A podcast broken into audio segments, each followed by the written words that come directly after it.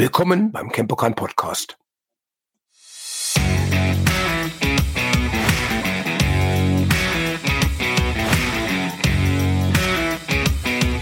Hallo liebe Zuhörer, willkommen in unserem Kenpokan Podcast. Wir haben heute das nächste Thema, ähm, das stellt der Ralf Beckmann, mein Gast, ähm, jetzt vor. Ja, hallo. Wir wollen heute darüber sprechen, wie das Jeet Kune Do das ist das Kampfkunstsystem, das Bruce Lee Ende der 60er, Anfang der 70er Jahre begründet oder begonnen hat, uns im Kempokan beeinflusst haben. Ganz, ganz wichtig dazu ist halt, dass wir damals den damaligen oder den Trainingspartner Bruce Lees, Sifu Den und Osanto, kennengelernt haben und der uns doch im großen Maße inspiriert und halt auf den Weg gebracht haben, den wir hoffentlich bis heute nicht verloren haben.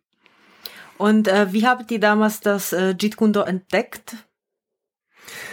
Für uns war es ja, wie wir in dem ersten Teil unseres Podcasts schon gesagt hatten, Deutschland bestand damals in erster Linie aus Karate, Taekwondo, Boxen, Judo, Aikido. Das waren im Endeffekt die Kampfsportarten, über die man in den 80er Jahren, 70er, 80er Jahren so gesprochen hatte. Ähm, all die Kampfkunstarten, die eigentlich erst später kamen, äh, waren zu dem Zeitpunkt, als ich mit Kampfkunst begann, noch überhaupt nicht im Gespräch. Und Kampfkunst war eigentlich ein Synonym, wenn jemand dich angerufen hatte oder nach Kampfkunst gesprach, gefragt hatte, war immer, machst du Karate? Das war immer so wie Tempo für Papiertaschentücher, war Karate ein Synonym für die Kampfkunstarten. Wir selbst, das heißt Frank Ebert und ich, die ersten Gründer des Kempokans haben in erster Linie uns mit dem deutschen Jujutsu befasst. Jujutsu war damals eine Kombination von Karate, Aikido und Judo. Und das hieß für uns damals schon, dass wir uns versucht hatten, auf mehreren Distanzen de den Kampfkünsten herzunähern. Und ähm, du hast mir so ein paar Stichpunkte aufgeschrieben, so ähm, zum Beispiel Videos von Paul Wunak, ähm, PFS, was bedeutet die Abkürzung? ja, irgendwann kamen wir für uns an den Punkt, dass wir gesagt haben, es muss noch mehr geben als diese Sachen, die damals in Deutschland sozusagen publik waren. Und wir kamen durch Zufall an eine Videoreihe von Sifu Paul Wunak. Paul Wunak hatte ein Kampfkunstsystem gegründet, das nannte er PFS, Progressive Fighting System. Diese Videos haben uns fasziniert und total vom umgehauen, denn das war so viel schneller, effektiver, ähm, beweglicher als alles das, was wir bis dahin gesehen hatten, dass wir Paul Wunak unbedingt kennenlernen wollten. Wir haben gespart, lange, lange Zeit unser Geld zusammengelegt, haben Paul Wunak mehrere äh, Briefe geschrieben und haben ihn auch angerufen, denn E-Mails gab es zu dem Zeitpunkt noch nicht. Es war also nicht ganz so einfach für uns damals, die Konversation in Gang zu bringen mit Paul Wunak. Und Paul sagte dann zu uns, alles klar, kommt doch einfach rüber nach Los Angeles, bucht ein paar Personal-Stunden bei mir und dann schauen wir mal, wo es hingeht. Und das habt ihr auch so gemacht. Das haben wir so gemacht. Allerdings war das viel, viel schwieriger als heutzutage. Das erste war, wir waren halt alle damals nicht wirklich in Lohn und Brot. Wir haben studiert oder sind noch zur Schule gegangen und haben wirklich mit Nebenjobs und aller möglichen Arten von Arbeit uns das Geld irgendwie zusammengespart für die Flüge und für die ersten zehn Privatstunden mit Sifo Paul. Wir sind dann zu viert nach Amerika geflogen und haben zehn Stunden bei Paul damals noch im Garten. Das war super interessant, weil der eigentlich Jeet Kune Do Grundgedanke Bruce Lees war es auch, dass man Leute überall und jederzeit trainieren konnte und man brauchte dazu kein Dojo, keine Halle, keine voll ausgebildete Halle. Und so haben wir auch bei Paul angefangen, im Hinterhof seines kleinen Einfamilienhauses mit ihm zu trainieren. Und vom äh, Paul Wonak habt ihr dann ähm, zum ähm, Sifu dann Inosanto den Weg gefunden oder gab es da noch einen Zwischenweg? Auch es gab viele Wege dazwischen, aber der, der, der Hauptweg war, Paul Wunak selber war halt Full Instructor unter Sifu Denno Santo. Das Training mit Paul hinten im Garten war für uns ein, ein wirklich ein Mind-Opener. Es hat uns eine ganz, ganz neue Welt der Kampfkünste gezeigt. Ich werde das nie vergessen, wie wir versucht haben, in indonesische Kampfsportarten wie das Pencak Silat, in thailändische äh, Kampfsportarten wie Muay Thai und in die gesamten philippinischen Kampfsportarten wie Kali, Eskrima, Anis und natürlich in Bruce Lees Idee der Kampfkünste, das JKD hineinzuschnuppern.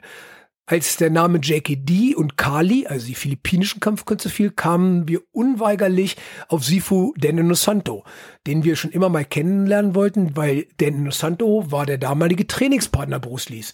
Bekannt auch aus den Filmen, äh, in denen er mit Bruce Lee häufig zusammengespielt hatte. Zum Beispiel in dem letzten Film, wo er in dem Turm mit den vier unten der Nunchaku-Kämpfer mit dem roten Stirnband war. Sehr interessant. Um, ähm, und um, ähm, wann habt ihr denn den Innocento das erste Mal getroffen? War das in den USA oder habt ihr ihn hier in Deutschland am Seminar gesehen? Ich persönlich habe Sifu Deno Santo das erste Mal 1989 hier in Deutschland auf einer Seminartour gesehen. Und das war, glaube ich, ein Jahr nachdem wir Sifu Paul Wunak kennengelernt hatten. Und was mir von Anfang an an Sifuden dos Santos sehr, sehr gut gefallen hat, war diese Weltoffenheit, seine sehr herzliche und unendlich bescheidene Art und Weise aufzutreten, dieses, gran dieses grandiose Bewegungsvermögen. Ähm, der Mann konnte einfach durch die ganzen verschiedenen Kampfsportarten hindurch äh, sich bewegen ohne jegliche Ecken und Kanten, war dabei halt wirklich ein sehr, sehr bescheidener Mann und hat nie auch nur ein schlechtes Haar an irgendeinem anderen Kampfsportsystem gelassen. Und dann seid ihr erstens dann wieder nach Amerika zu ihm zum Training gefahren oder? Wir haben dann jedes Jahr versucht, so gut wie möglich Geld zusammenzusparen, hatten dann auch schon das Campocon im Jahre 1991 gegründet und haben versucht, uns jeden Cent, der irgendwie möglich war, zur Seite zu legen, um immer einmal im Jahr für mehrere Wochen nach Amerika zu fliegen und dort sowohl von Paul Wunak wie auch von Sifo Dene Santo so viel Stunden zu bekommen, wie es irgendwie möglich war. Wir waren damals eine Gruppe zwischen vier und acht Deutschen, die immer rübergeflogen sind.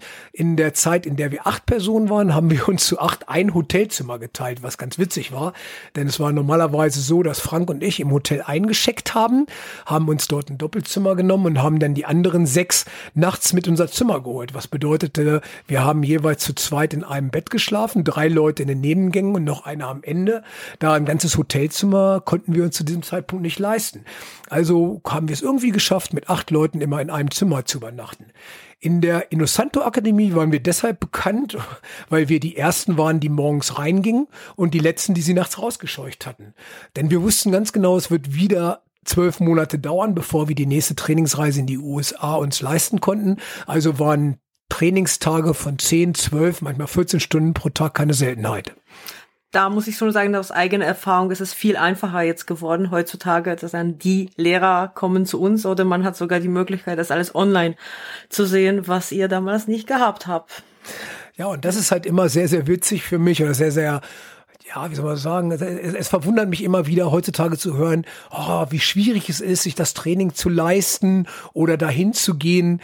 Denn Letztendlich haben wir all das nach Deutschland gebracht, haben das alles mitgeholt, haben die Möglichkeiten geschaffen, internationales Publikum zu sehen, UFC-Trainer nach Deutschland geholt, die großen internationalen Leute aus Thailand, aus Brasilien, aus Amerika äh, haben wir alle ins Campokan gebracht. Unser Weg war, wir sind nach Thailand geflogen, um Muay Thai zu lernen. Wir sind nach Brasilien geflogen, um Brasilien Jiu-Jitsu zu lernen. Und wir sind immer wieder in die Staaten geflogen, um einen Trainer wie Guru Dene Santo live zu erleben und sozusagen unser Wissen dort anzureichern.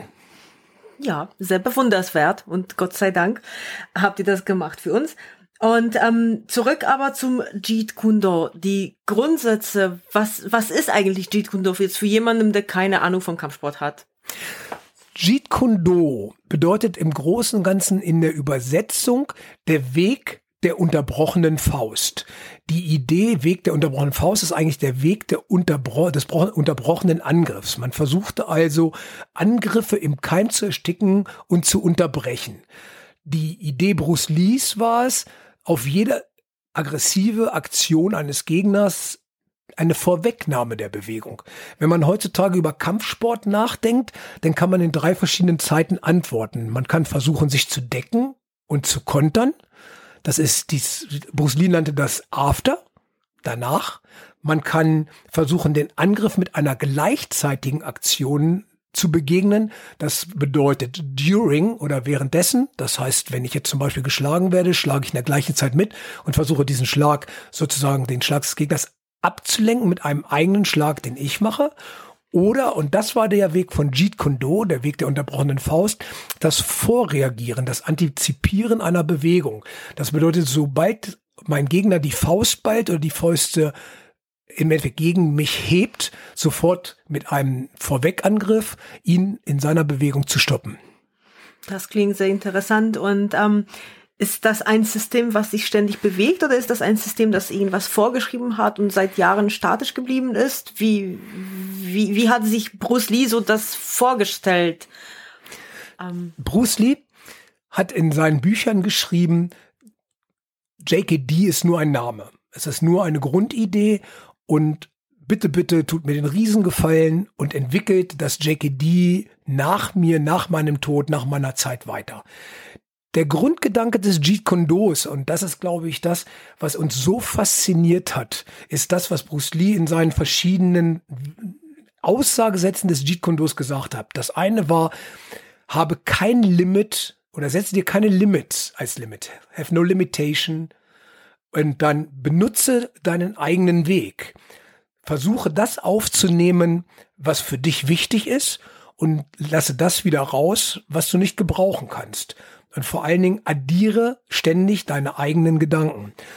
Das, was wichtig war für uns, ist halt einfach, jeder Mensch hat früher oder später, sollte er seinen eigenen Weg finden, sein Kampfsportsystem aufzubauen.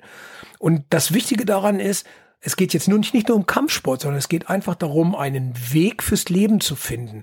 Ich muss lernen, Techniken, Abfolgen, alles das, wie in der Schule. Ich fange an, das ABC zu lernen. Ich versuche aus diesem ABC Wörter zu bilden. Ich will aus diesen Wörtern Sätze bilden.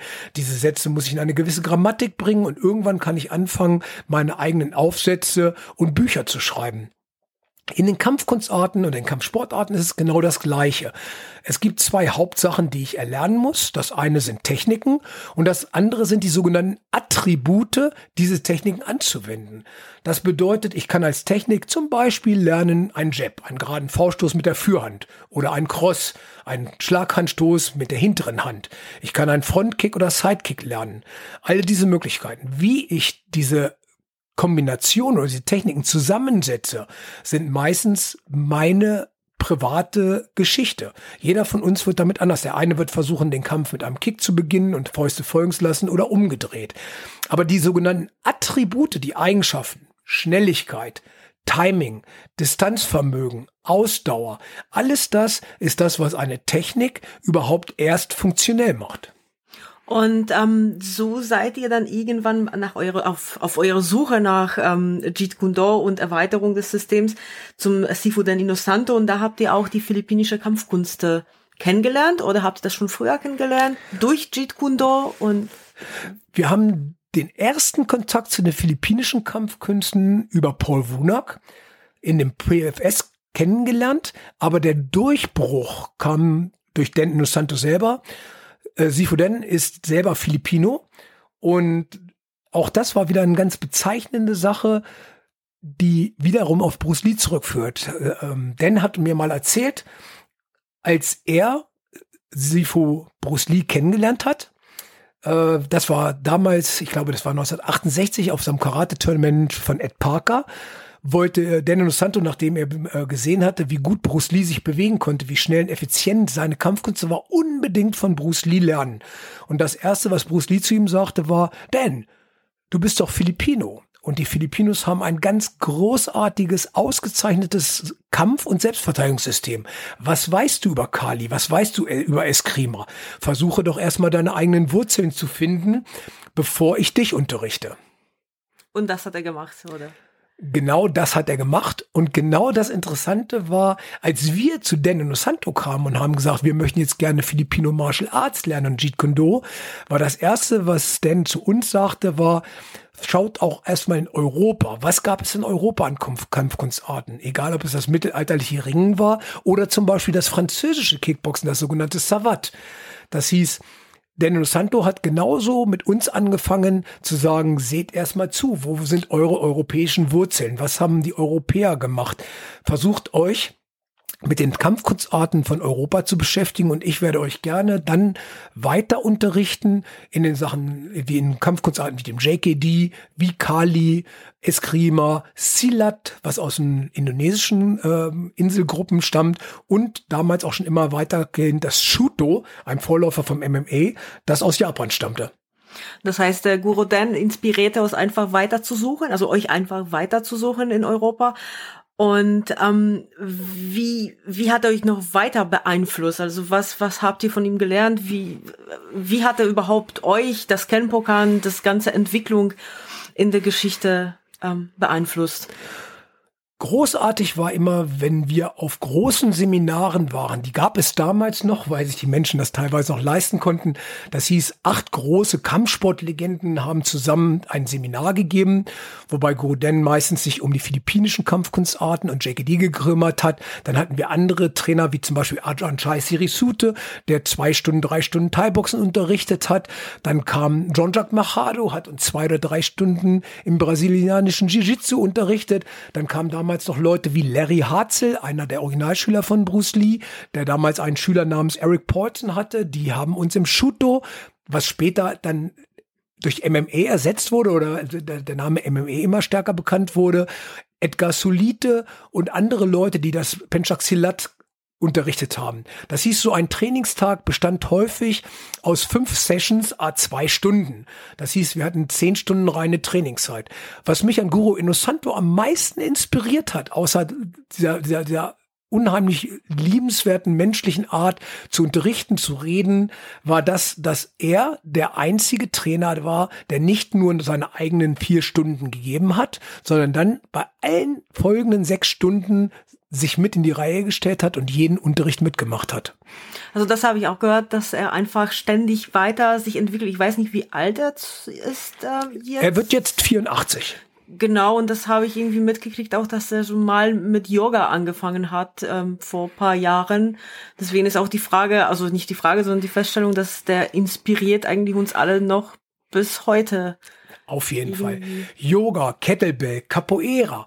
Äh, es war unglaublich. Jedes Jahr, wenn wir in die Vereinigten Staaten kamen und wollten natürlich in erster Linie im Jeet Kune Do und im Kali weiterkommen, hatte uns Guru Deno Santu zu einer neuen Sportart.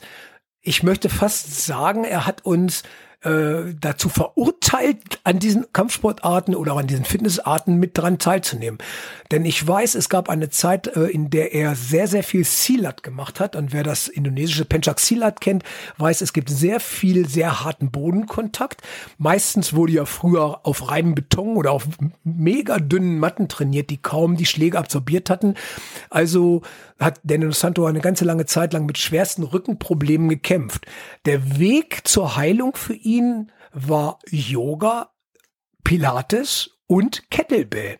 Das Witzige war, bevor Daniel Santo sich mit dem Thema Kettlebell beschäftigt hatte, äh, hatte ich dieses Wort nie gehört und innerhalb kürzester Zeit war es plötzlich in aller Munde.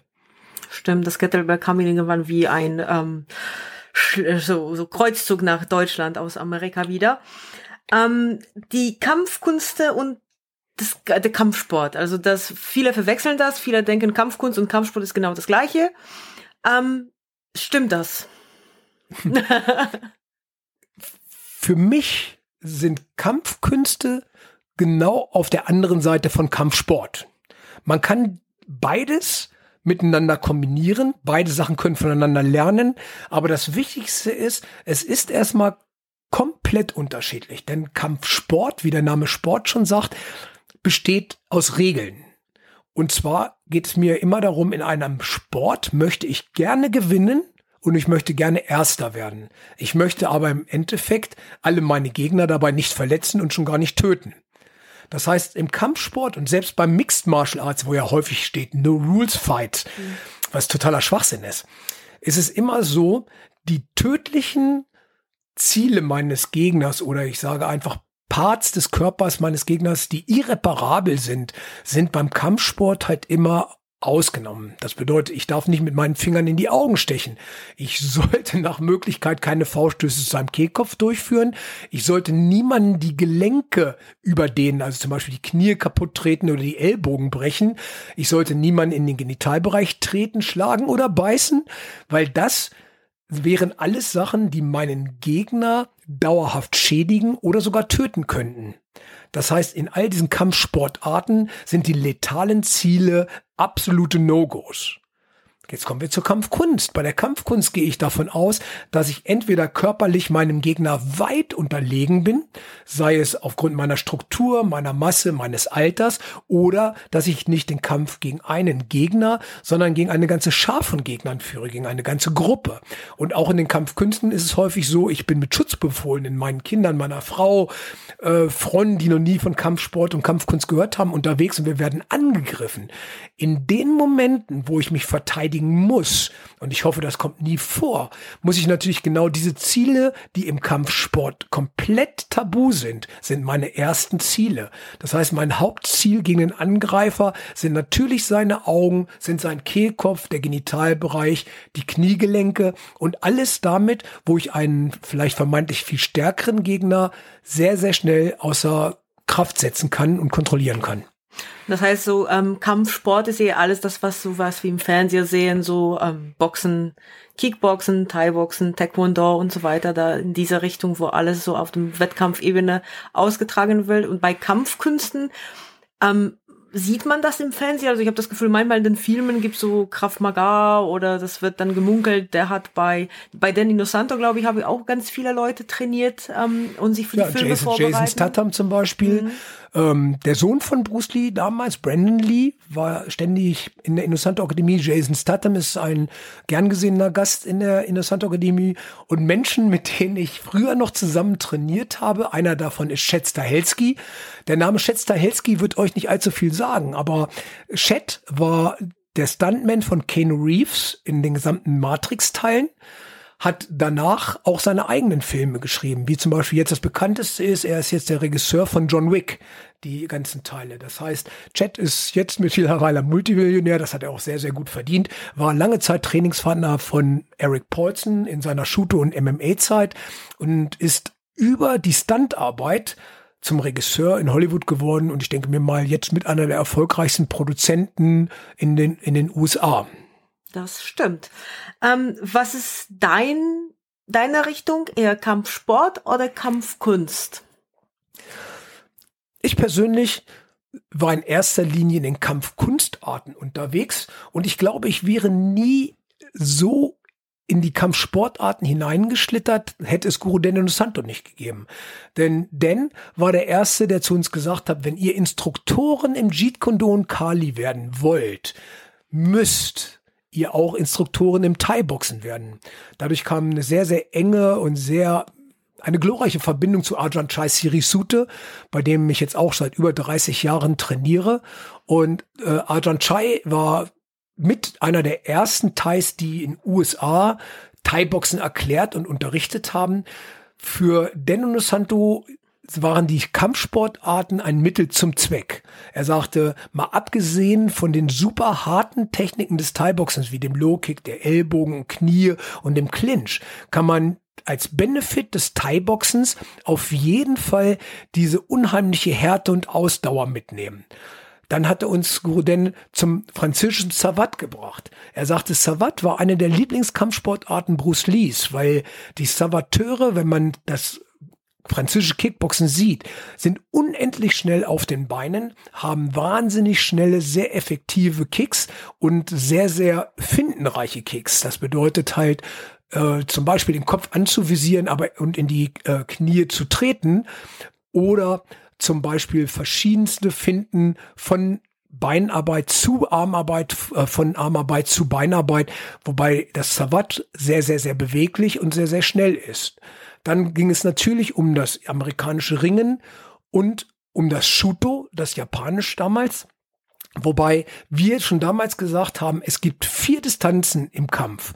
Wir haben gesagt, es gibt die Kickdistanz, die Boxdistanz, die Greifdistanz und die Bodendistanz. Für alle dieser vier Distanzen haben wir uns jeweils fünf, sechs Kampfsportarten unter diese einzelnen Oberpunkte gestellt, haben versucht, alle diese Kampfsportarten zu durchleuchten und möglichst weit in ihnen zu kommen und daraus einen Misch zu machen. Die eigentliche Grundidee des Jeet Kundos. Und eigentlich auch des Kenpokans, oder? Das ja, alles. Ja, ja. Das, das war die Sache. Ich glaube, zur Zeit haben wir 21 verschiedene Kampfkunstarten, die bei uns unterrichtet werden. Am Anfang waren es, glaube ich, sechs und es kamen immer, immer, immer neue dazu, weil witzigerweise kamen immer wieder Lehrer aus verschiedenen Kampfkunstsystemen und haben gesagt, sie möchten Teil der Familie werden. Und wir haben natürlich alles immer sehr, sehr dankbar aufgenommen. Und häufig war es halt einfach ein, ein, ein, ein Melting Pool. Ein, ein, wir haben versucht, all das Wissen dieser ganzen verschiedenen Kampfsportarten alles in einen großen Topf zu schmeißen. Und jeder von uns als Trainer hat versucht, aus diesem Topf das für ihn Brauchbarste zu nehmen. Was mich sehr, sehr glücklich macht, weil wir haben äh, viele Trainer, die sehr viel auf Härte, direkten Weg, Centerline und äh, einfach ein Durchbrechen der gegnerischen Linie arbeiten, aber auch viele Trainer, die um den Gegner drumherum arbeiten, eher eher in Kreisen. Ähm, und ich denke, wie häufig, Bruce Lee hat ja nun auch als Zeichen des Yin und Yang gehabt, es gibt halt immer beide Wege, den harten, direkten Weg und den kreisförmigen Weg. Und es ist immer eine Mischkalkulation zwischen beiden. Welchen Weg gehe ich und mit welchem werde ich persönlich erfolgreich? Und was für Benefits kommen so vom Kampfsport oder Kampfkunst ähm, für die so jetzt normale Menschen sagen, wie für jemanden, der, der jetzt keine Zeit hat, so wie ihr damals nach Amerika zu reisen, einmal im Jahr und dann äh, zwei Wochen, zehn Stunden jeden Tag zu trainieren. Was kann er erreichen, so vielleicht bei uns im Kenpokan? Die Benefits das, es ist un unglaublich viel, was eigentlich mit den Kampfsportarten und Kampfkünsten passiert. Natürlich denken die meisten in erster Linie an körperliche Benefits. Das heißt, ich bleibe bis ins hohe Alter relativ beweglich und fit. Wenn ich überlege, Guru Deno Santo mit seinen 84 Jahren bewegt sich jetzt immer noch schneller als die meisten, die ich kenne, die gerade mal die hm. Hälfte dieser Jahre auf dem Buckel haben und äh, ist halt flexibler, schneller, ausdauernder, stärker und das mit 84. Ähm, es ist aber nicht nur die körperliche Fitness, die ich den Kampfkunstarten zuschreibe, vor allen Dingen sehe ich halt auch eine große geistige Fitness darin. Äh, ein Arzt der Medizinischen Hochschule in Hannover hat mir mal erklärt, für unser Gehirn ist es im Endeffekt das Gleiche, ob ich zum Beispiel eine schwierige Mathematikaufgabe löse, schwierige Rätsel ob ich ein kompliziertes Buch lese oder ob ich sehr komplexe Bewegungen mit meinem Körper ausführe. Das kann mein Gehirn im Großen und Ganzen nicht entscheiden. Es geht halt einfach nur darum, diese Neuronen die ganze Zeit in Wallung zu halten, in, in Action zu halten und zu beschäftigen. Und je komplexer meine Bewegungen werden, desto komplexer werden auch die Gedankengänge in meinem Gehirn und mein Gehirn bleibt in dem Sinn so geschult und warm, dass es bis ins hohe Alter nicht langsamer wird, nicht abstumpft und immer noch sehr, sehr schnell Zusammenhänge erkennen kann und auf Zusammenhänge reagieren kann. Und was würdest du empfehlen, wenn jemand jetzt sagt, okay, heute oder sagen wir morgen starte ich meine ähm, Kampfsportkarriere. Mit was sollten sie starten? Also was wäre so der, der beste Einstieg für so eine Person, die jetzt gerade das kennenlernen möchte? Diese Frage hören wir natürlich ständig und immer wieder. Also gerade diese Sache, was ist die beste Kampfsportart? Erstens denke ich mir mal, es ist personenabhängig. Es gibt Menschen, die arbeiten unheimlich gern mit ihren Beinen. Die möchten gerne kicken, die möchten gerne beweglich sein. Ich finde das Kickboxen, das Savat oder die jetzige Form, das Ghost von Phil Norman, eine neue Art der Kampfkünste, die sehr kicklastig sein kann, finde ich sehr, sehr, sehr brillant. Wenn mich jemand fragen würde, ich möchte mein Kind als erstes zum Kampfsport schicken, würde ich anfangen mittlerweile mit allen möglichen Greif- und Bodenkampfsportarten. Ich denke mir, für Kinder dieses Ringen und Raufen, brasilianisches Jiu-Jitsu, Judo, Ringen, halte ich für einen super geilen Standard, um erstmal sich an körperliche Auseinandersetzung, an dieses, wie bewege ich mich mit meinem Körper, wie konfrontiere ich meinen Körper mit der Kraft und der Beweglichkeit eines anderen Körpers. Als zweites sehe ich als absolute äh, Grundlehre des Stand-ups, also des Standkampfes, das Boxen an. Ich glaube nach wie vor aus unserem traditionellen englischen Boxen, ich datiere es einfach mal nach England, ähm, kann man sehr, sehr gut lernen, wo befinde ich mich im Raum, wann gehe ich an den Gegner, wann muss ich rausgehen, wann kreisel ich und schnelle Reaktionen aufnehmen. Das heißt, wenn ich starten würde, würde ich vielleicht wirklich mittlerweile mit Brasilien Jiu-Jitsu starten, würde dann im Stand-up auf jeden Fall eine gute Boxgrundschule vorziehen und eine Sache, die für mich mittlerweile einen ganz, ganz hohen Standpunkt hat, ist alles, was die Kampfsportarten mit der Waffe, zum Beispiel das philippinische Kali, Eskrima, Anis. Denn ich habe festgestellt, dass A, die Waffe meinen Körper viel, viel schneller macht, da Bewegungen, die mit der Hand ausgeführt werden, plötzlich als langsam erscheinen, wenn man vorher mit einer Waffe trainiert hat. Und die zweite Sache ist, die Waffe lehrt es, meinen Körper geschmeidiger zu werden, schneller zu werden und effektiver zu werden. Und ähm, jetzt aus Sicht einer Frau, weil oft Frauen sind eher kontaktscheu und sagen zum Beispiel, oh nein, auf dem Boden mit jemandem zu rollen, das finde ich doof. Was würdest du da sagen? Also was, was, also Boxen ist klar, das konnte, damit konnte man anfangen als Frau. So auch das Thema der Selbstverteidigung, ähm, wo wurde es dann so eine zierliche Frau, die bisschen unsicher ist, dann reinpacken? Ich, ich, ich denke immer, wenn ein Mensch zu mir käme, vielleicht auch gerade ein weiblicher Mensch und sagt, ich habe im Moment große Unsicherheit, die Straße zu betreten, durch den Bahnhof nachts alleine zu gehen oder meinen Weg nach Hause alleine zu finden, würde ich wahrscheinlich mit Graf Mager starten. Krav Maga, eine israelische Kampfkunstart, ist auch ein Mischsystem übrigens, denn Israel, wie wir alle wissen, ist ja noch ein sehr junger Staat. Das heißt, äh, die ganzen Kampfkunstarten, die im Krav Maga gemischt werden, kommen natürlich auch in erster Linie aus den Philippinen, aus Japan, aus China und sind halt dafür gebaut worden, zum Beispiel um israelisches Militär oder auch die israelische Bevölkerung innerhalb kürzester Zeit sehr einfache, effektive Techniken, wir nennen das mal Knack und Back. Techniken äh, innerhalb einer, der, einer kürzeren Zeitperiode zu geben. Persönlich denke ich, es gibt Kampfkunstsysteme, die ausgefeilter, ausgereifter und vielleicht effizienter sind. Diese zu erlernen, braucht man aber wesentlich mehr Geduld, Zeit und Liebe als, ich sage jetzt das Kraft Mager, was man relativ schnell auch sehr effektiv beherrschen kann. Aber ist das auch nicht so, wenn man jetzt irgendeine Art von Kampfsport macht, fühlt man sich anders, strahlt man ein bisschen andere ähm, Vibrationen nach außen, dass man so ein bisschen aufrechter geht und sicherer schaut. Wie ist da deine Erfahrung? Meine, meine Erfahrung kommt eigentlich aus meinem eigenen Leben. Ich habe wie so viele mit Kampfsport deshalb begonnen, weil ich halt in der Schule relativ häufig verprügelt wurde oder auf dem Schulrückweg häufig von mehreren Leuten eingekreist wurde und dann halt auch einfach richtig böse, böse vertrimmt. Und irgendwann kam ich dann auf diesen Gedanken und habe gesagt, ich habe keine Lust mehr irgendwie als Punching Ball für alle meine Mitmenschen rumzulaufen und hatte dann halt angefangen mit Jiu-Jitsu, mit Boxen, mit Aikido, mit Taekwondo, mit Karate und freute mich nun nach Monaten oder vielleicht ersten Jahren des Trainings auf diesen ersten Fall, wo ich endlich mal auf der Straße beweisen konnte, was ich mittlerweile alles gelernt habe. Das Interessante an der ganzen Geschichte war eigentlich, dass diese Fälle, dass ich irgendwie nach der Schule abgepasst wurde oder Leute sich mit mir anlegen wollten, immer seltener oder wurden oder ganz verschwanden. Und ich habe später mal mit einer Polizeipsychologin darüber diskutiert und gesprochen. Die selber hatte ein Buch geschrieben über 300 versuchte oder stattgefundene Vergewaltigungen.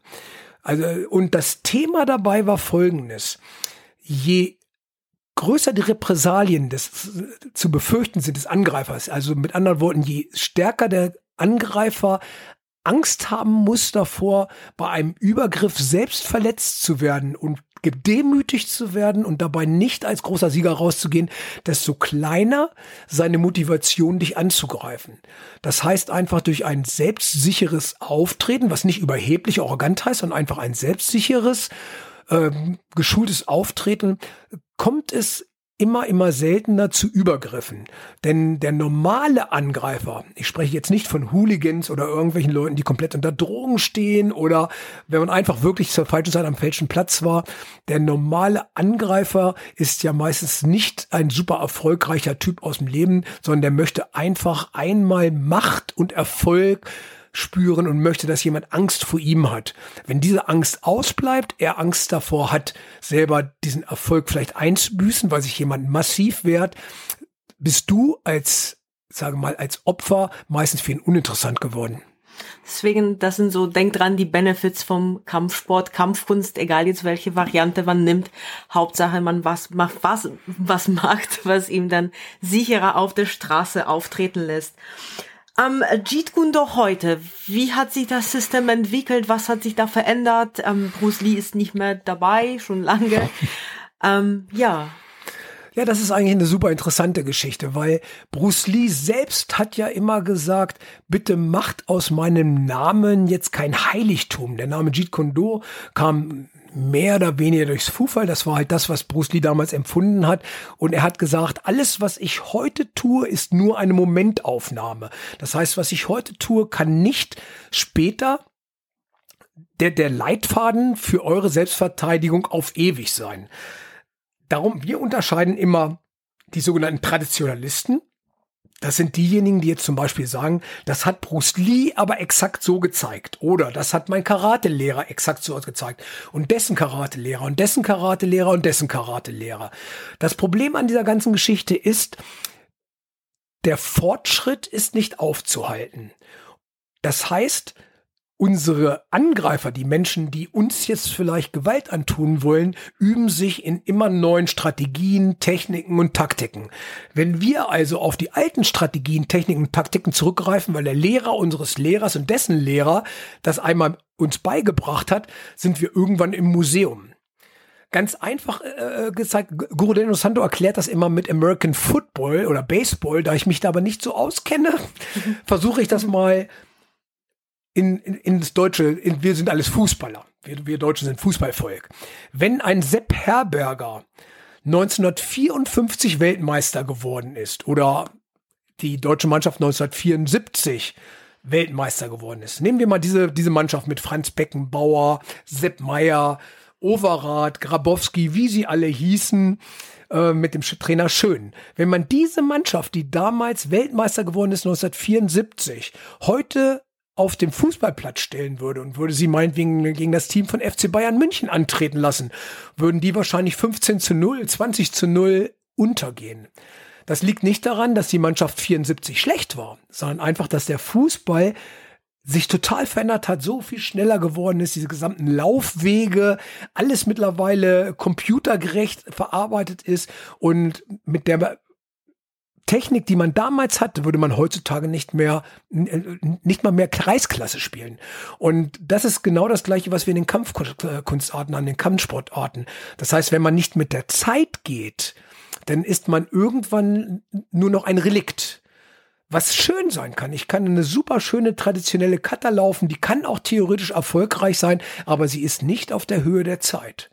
Und wenn ich mich auf der Höhe der Zeit bewegen muss, muss ich immer neue Strategien, neue Techniken, äh, neue Wege gehen. Ich glaube, am besten machen das zurzeit die Bodenkämpfer. Ich sehe das ja wie sich das brasilianische Jiu-Jitsu, das MMA, wie sich das nach vorne entwickelt, das ist unglaublich. Das heißt, wenn ich jetzt mal mit den Youngsters rolle, wir nennen das so, wenn wir uns im Zweikampf sozusagen am Boden in, in der, sozusagen messen und miteinander ringen und raufen, ähm, dann lachen sich meine jungen Schüler heutzutage alle tot und sagen, na Reif, die 80er.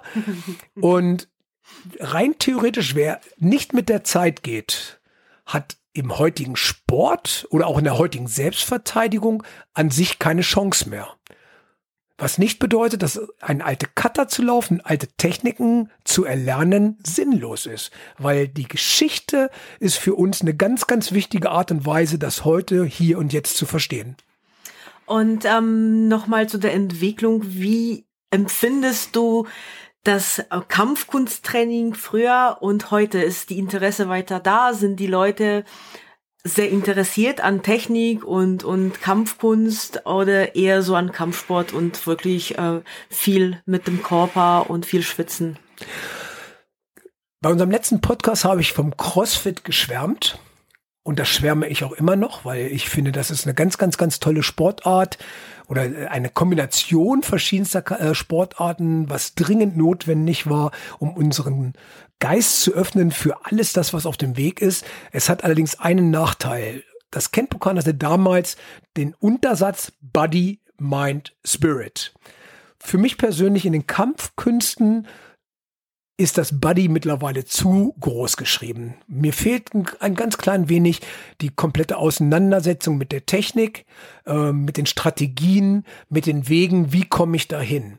Und ich kann es super gut verstehen, wenn heutzutage jemand acht Stunden am Computer sitzt und die ganze Zeit im Endeffekt seinen Hintern nicht bewegt und ähm, die ganze Zeit mit dem Kopf schwer arbeiten muss, um irgendwelche äh, Aufgaben zu lösen, die das täglich leben, der möchte halt abends einfach in erster Linie schwitzen, sich auspowern und halt irgendwo den ganzen Dampf rauslassen. Für uns als Kampfkünstler, die jetzt vielleicht versuchen, den genau besten Weg, wie stehe ich, wie bewege ich mich, wie führe ich die Bewegung effizienter und intelligenter aus, ist es zurzeit eine sehr, sehr schwere Zeit, weil wir halt merken, äh, bei Einheiten, die wir geben, die sehr schwitz, schweißintensiv waren, wo die Leute sehr müde sind, wird sehr viel applaudiert.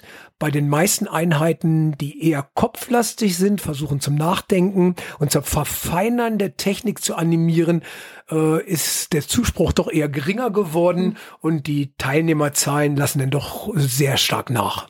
Aber trotzdem glaube ich, sind viele, die sehr interessiert sind und versuchen, sich da in diesen Kampfkunsten weiter zu entwickeln weiterzulernen, oder? Ja. Also es gibt so immer eine kleine Gruppe der Interessierten.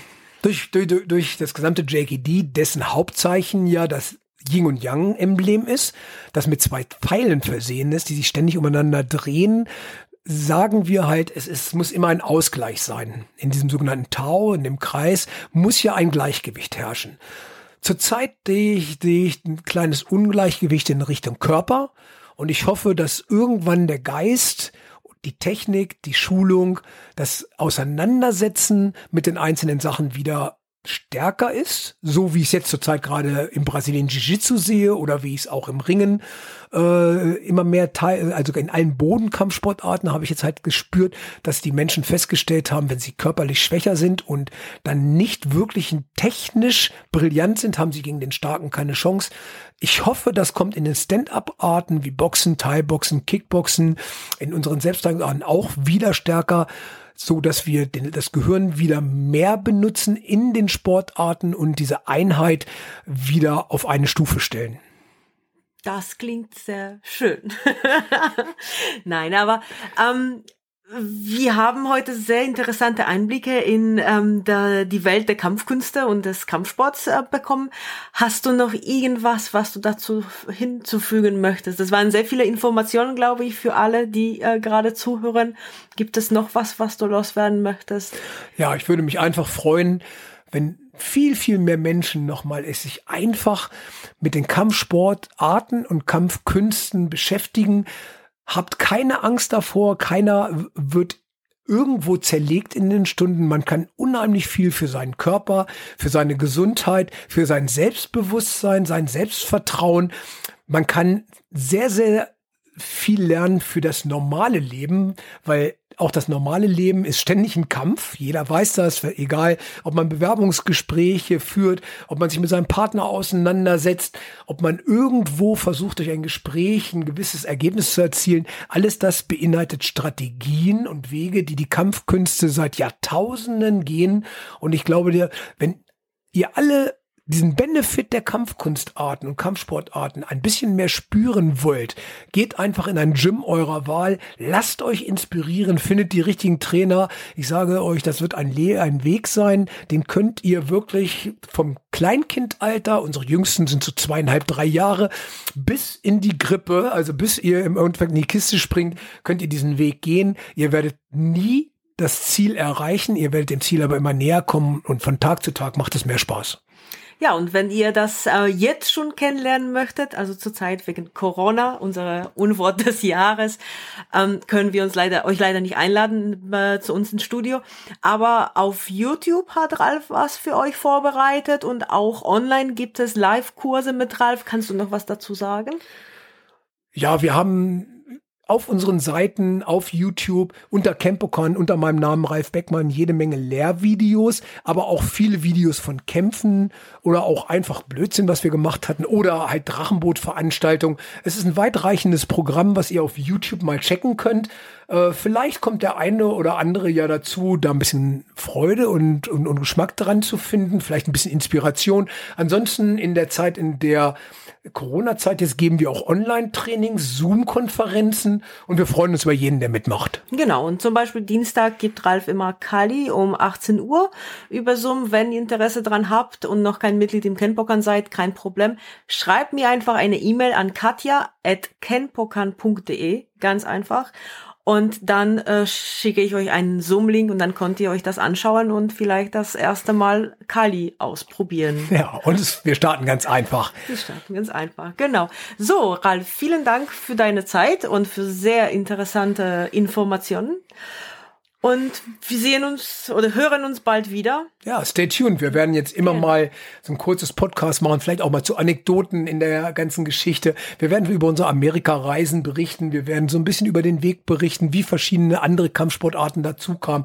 Wir werden vielleicht auch Ver äh, Vergleiche von verschiedenen Kampfsportarten machen. Also ich denke mir, es wird super spannend dran zu bleiben.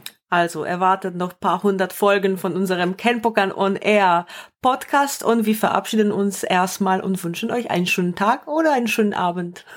Okay, schönen Abend. Wir sehen uns oder hören uns. Bis dann. Ciao.